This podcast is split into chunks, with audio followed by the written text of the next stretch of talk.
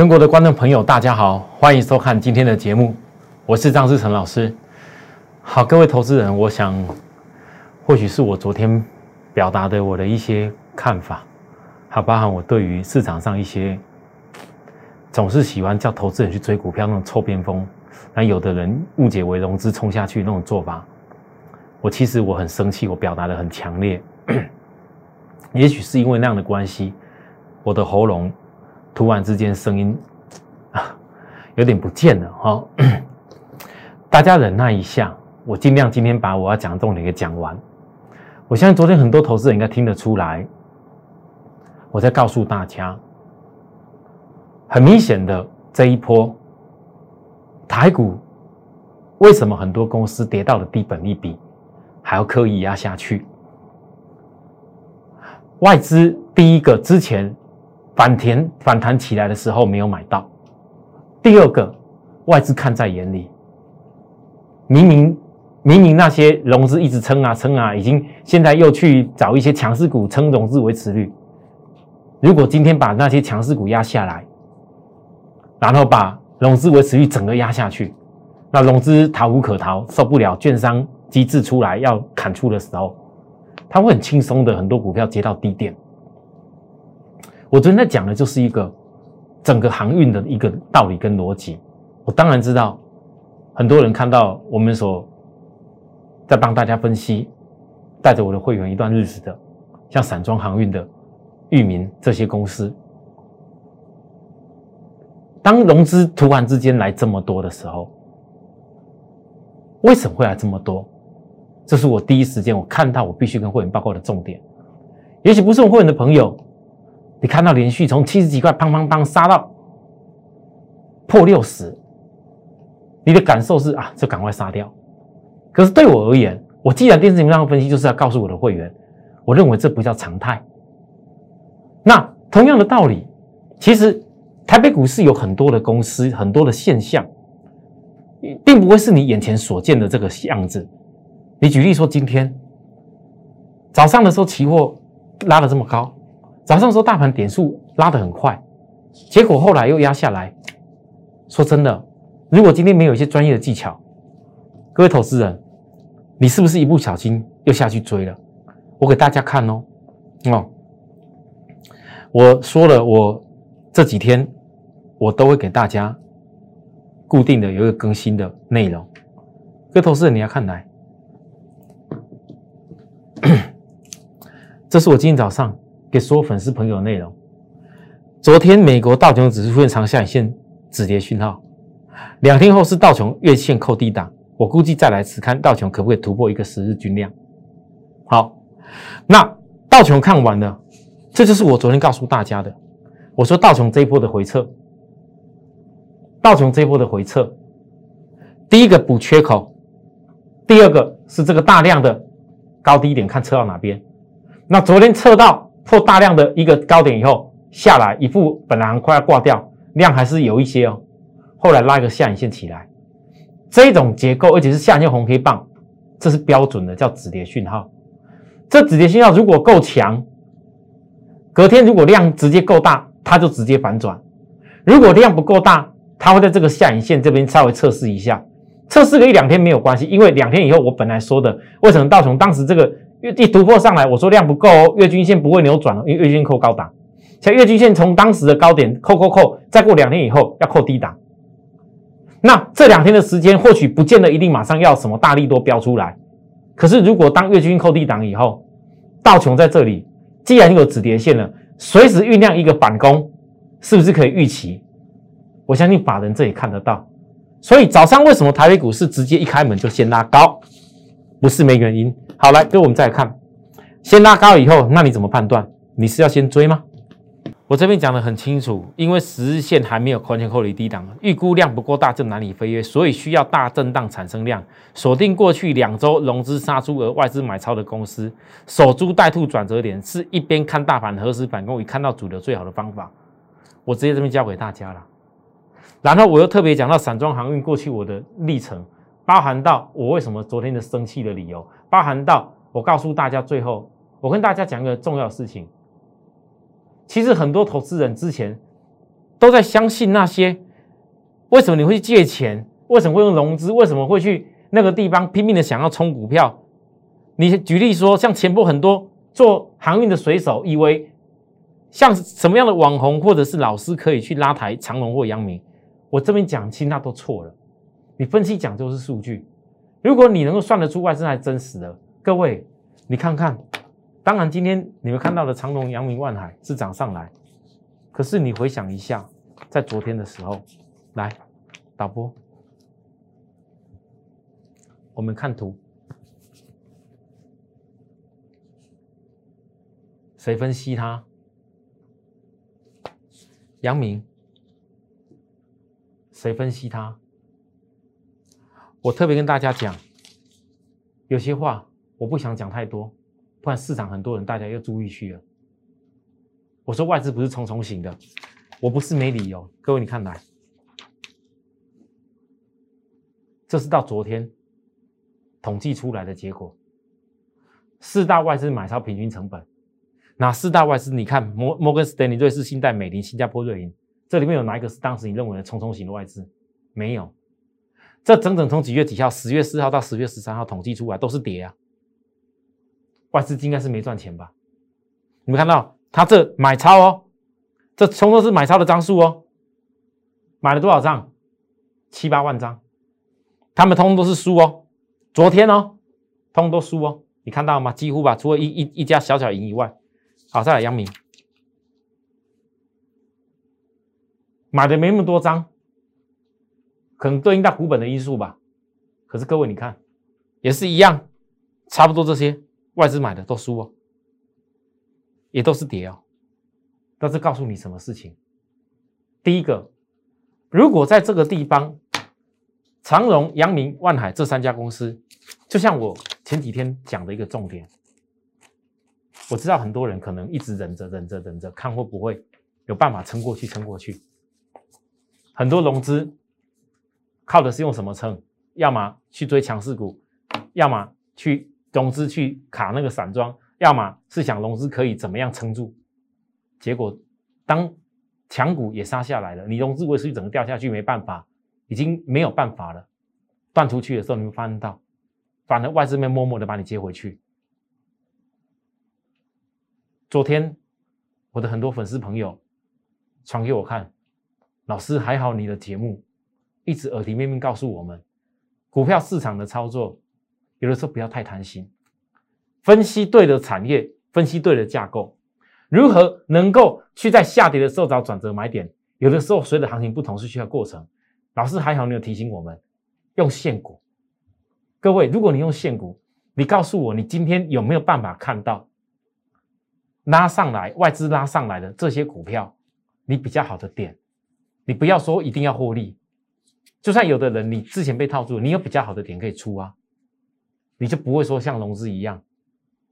昨天我的粉丝朋友告诉我，传了很多人家 PPT 上面讲的那些什么毕业文。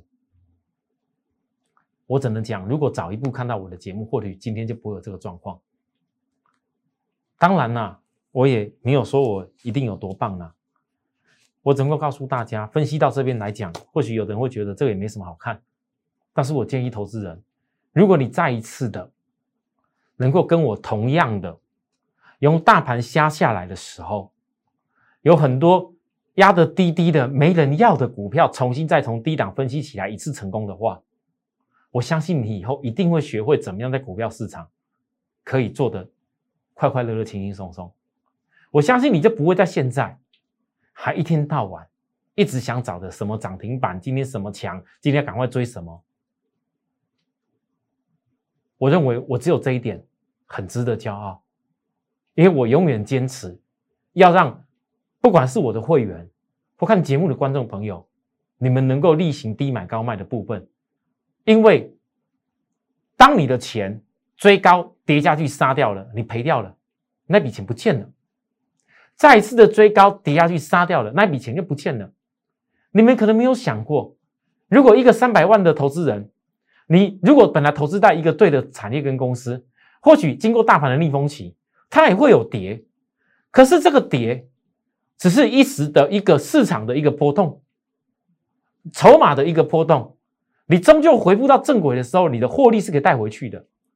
但如果你的部分是每次都用抢的角度，然后涨的时候兴奋追，跌的时候怕杀，你三百万赔一次二十二十趴，各位你要知道，你回想一个礼拜前，这两三天的时间，一个礼拜前，多少人追的股票？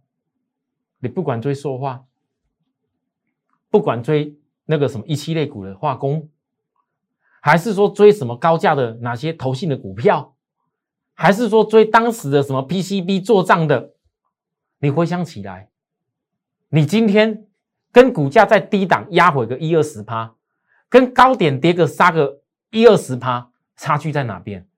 因为你从高点跌下来的时候，你根本不知道要跌到哪里。所以你必须杀一个点，你就一直找着要停损，停损卖掉了。好，你这次赔的赔掉了二二三百三百万的人，你赔了六十万，二十趴赔了，好像卖掉是理所当然，怕跌更多嘛。好，你卖掉了，你剩下多少？两百四十万。我问各位，你两百四十万，你是不是要重新找标的？你停损掉的股票，你也不可能停损了，后面再把它追回去，几率很低啦。有的人可能还会再买回去啦。但是既然都已经停损杀掉了，你怎么可能还会再想要再追上去呢？对吧？所以你可能又找其他的公司，找其他人看有没有讲什么更强的啊，又在追了。如果万一你下一次忍忍忍不住，又追上去了，又是杀个一个多少钱，又又又出掉。各位，你你再一次，再一次的折磨二十八就好。请问你剩多少钱？你剩下连两百万都不到了。你要如果可以返回去你本来的资金。所以我必须告诉大家，台股过去这几个月来，很多投资人来到我的粉丝团，刚开始一直都搞不懂。我邀请大家，我说这一次第四季，我知道会有很辛苦的地方，我愿意陪着大家，愿意把我的看盘的想法跟心得，我分享多一点给你。也许不是说像带会员一样有进出场的事情，但是我至少愿意把我所分析的一个重点，包含操盘的逻辑。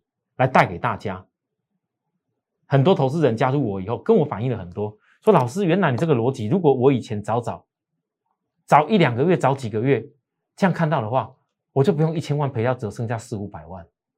其实我也吓到，哎，真的好多个投资人跟我讲，他多少钱，瞬间，我说怎么可能短短三个月会赔成这样子？我也吓到，哎，足足足足赔了五六成以上。哦，后来我搞懂了。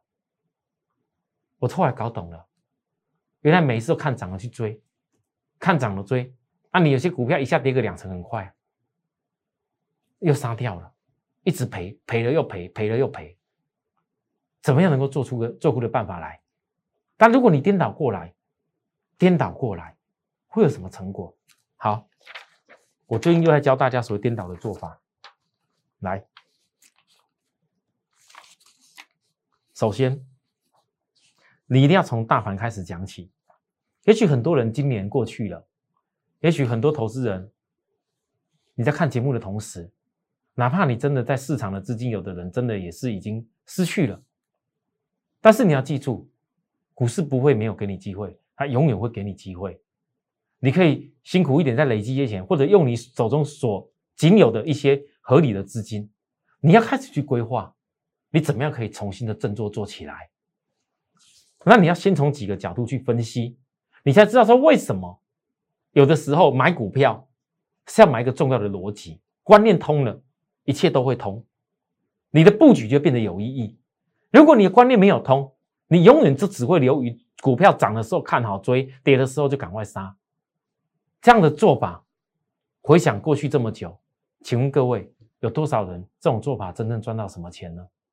来。我们先讲大盘。首先，第一个我要讲一个事情。昨天我为什么讲这个盘绝对不是所谓什么大空头的格局？因为这个台北股市，我印这个图已经很小喽，我还没办法印满一年的一个 K 线图哦。至少到明年一月，也就是到了明年一月的时候，明年一月的时候往前算一年哦，台股的指数。还扣底在一万四千五百点以下，现在一直到至少明年一月过后，年线才有办法扣离到一万四千五百点以上。我问大家，现在大盘在哪里？你不要告诉我老老师，这个叫头部，啊，这年线跌破就完蛋，叫大空头。那你你你跟我讲，年线跌破是马上弯下去吗？这就是差异。所以为什么这几天市场上融资一直在砍的时候，我一直告诉大家，我认为这不是大空头。就算是大空头，也一定有它的现象。那你从年线的角度，如果说一年的平均成本年均线都还没有大转弯压下去，造成很大压力的时候，你怎么可以说这个叫大空头呢？第二个，新的一年。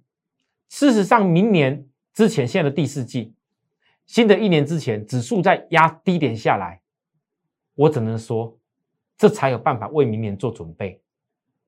你回想起现在，其实以前往常到了第四季的时候，多少投资人为了追 iPhone 相关的概念股，哇，营收利多追；多少投资人为了追第四季到明年第一季的做梦股追，结果嘞，你看今年第四季这里。这么多股票，电子股也好，大家在那边随手晃来晃去一整年的航运股也好，再看看那些之前大家讲过的一些热门的什么族群，各位过了三季以后，EPS 真的都起来缴出来了，反而股价经过一季这样跌下来，然后今年第四季又压一压，反而本利比跌到很低了，大家不敢做，融资也被迫杀出去。很多人一直说他毕业文的部分，这新闻也也也有提出来。我只能讲，假如颠倒起来，重新再给你一次机会的话，你觉得，当大盘明年如果明年全部景气都很烂，那你觉得这个压低点就当然一就没有没有了嘛？可是假设明年的景气还有机会，我问大家。新的一年以前，先压低点出来，你觉得是不是可以更好做准备？在在第三点，很多人都在怀疑美国的 Q E 缩表以后，是不是会形成又是大空头？我这边告诉各位，你要记住，美国 F E 讲的很清楚，他说那个叫做缩表，之前在印钞票。从疫情过后印出了有史以来比两千零八年金融海啸足足多了二点五倍印出来的钞票的一个货币货币金融的一个乘数，然后创造了现在整个全球股市的上来，包含一些原物料的通膨的因素。可是你没有想过这个问题，本来 FED 就希望要有通膨。本来 FED 就是怕疫情的因素造成整个市场的通通缩，然后经济又恶性的循环，他才当时撒这么多钱为了救经济。从美国到欧洲到日本到中国大陆，谁不是撒钱？我们台湾也做两次消费券呢，对吧？这每一个国家都希望至少通膨起来。那你不能因为说从本来经济不好的时候，疫情的因素，然后经济现在起来了。稍微再过热的，他做缩缩表，他只是不要再印那么多钞票，他并不是说开始大升息收回钞票，只是在缩表，不要印那么多钞票。那我问各位，这代表什么事情？代表 FED 还是希望要未来有通膨，你才能够景气维持温度啊？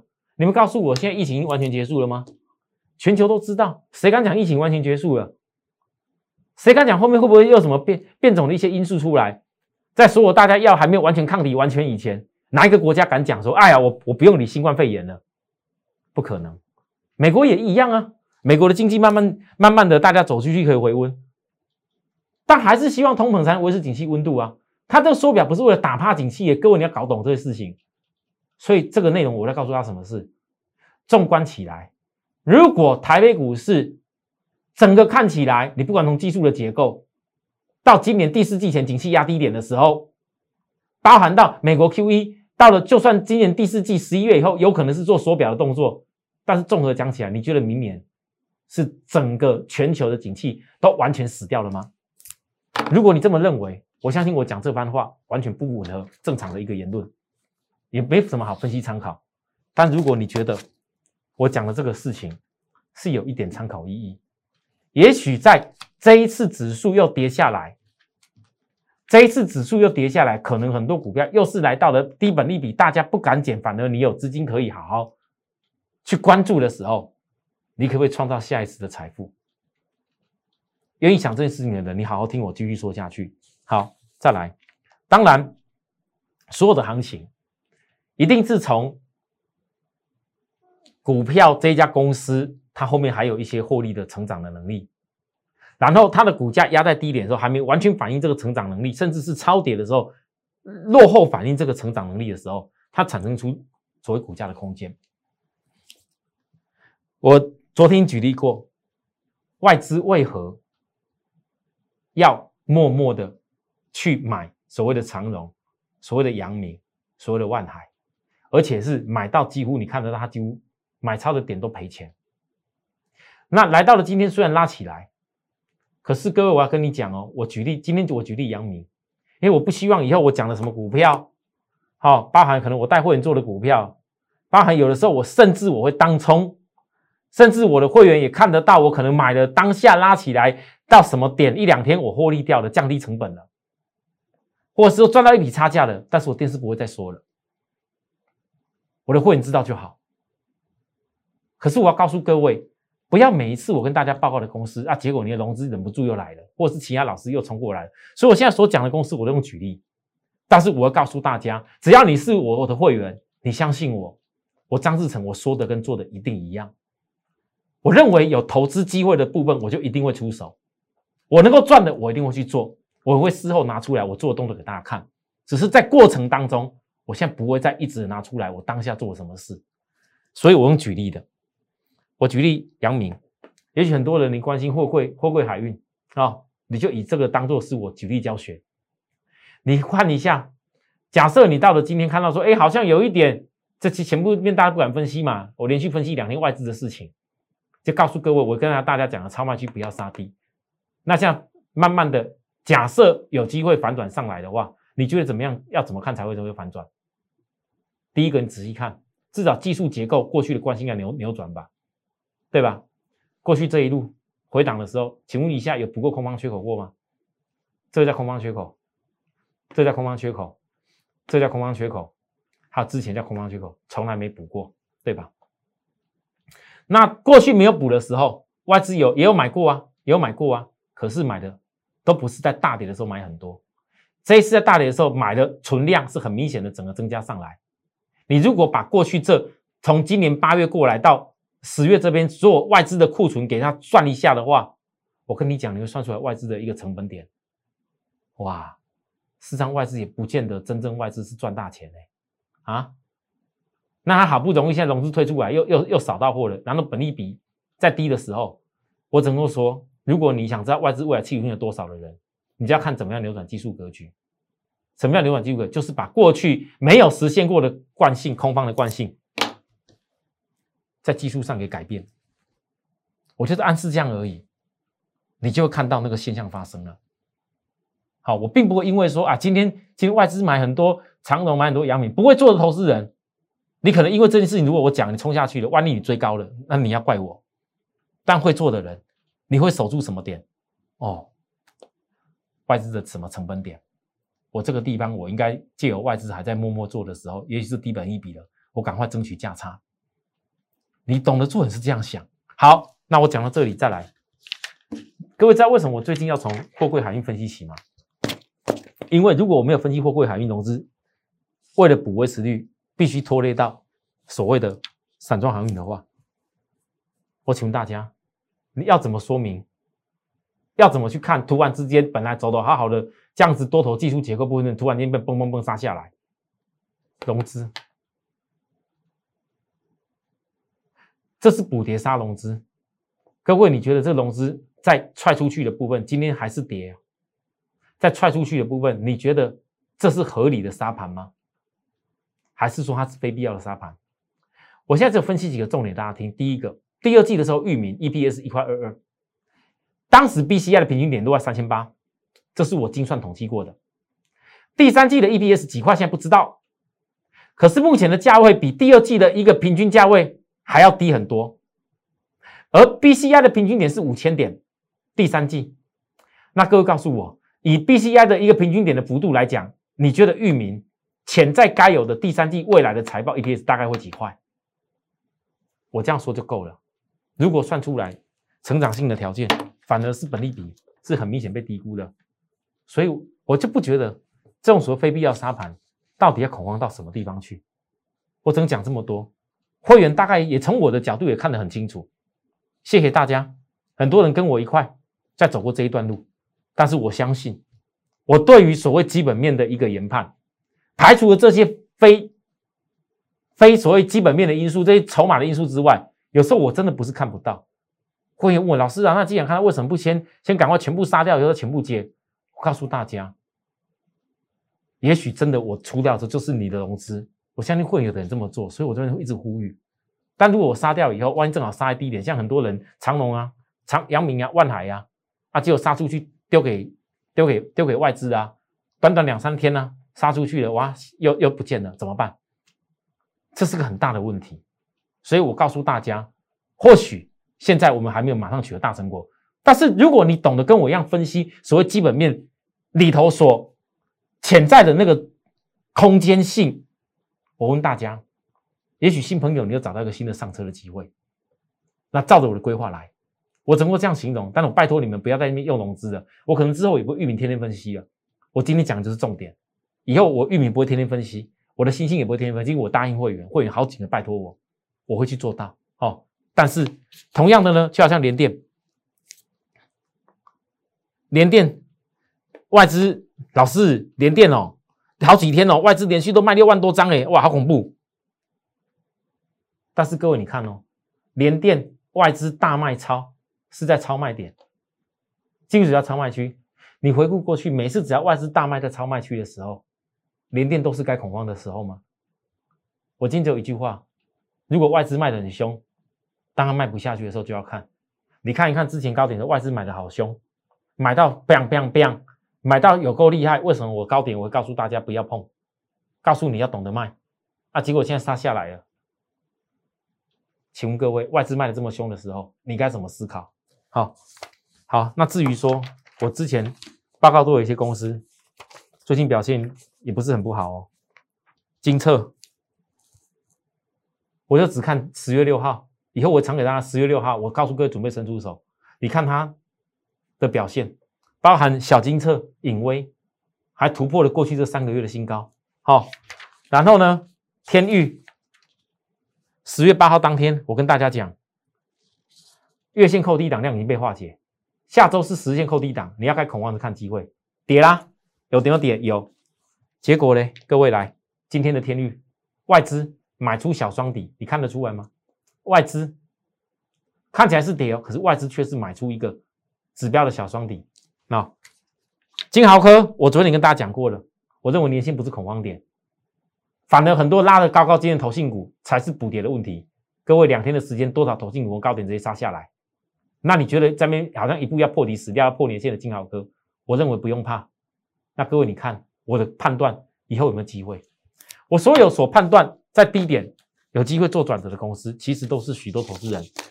你在学习的过程当中，如果你重新愿意改变那种所谓追股票的状况的话，重新跟着我去思考哪些公司压低下来有低本一笔转折的机会给你，你要好好操作一次，来好好把你的财富重新再建立累积起来。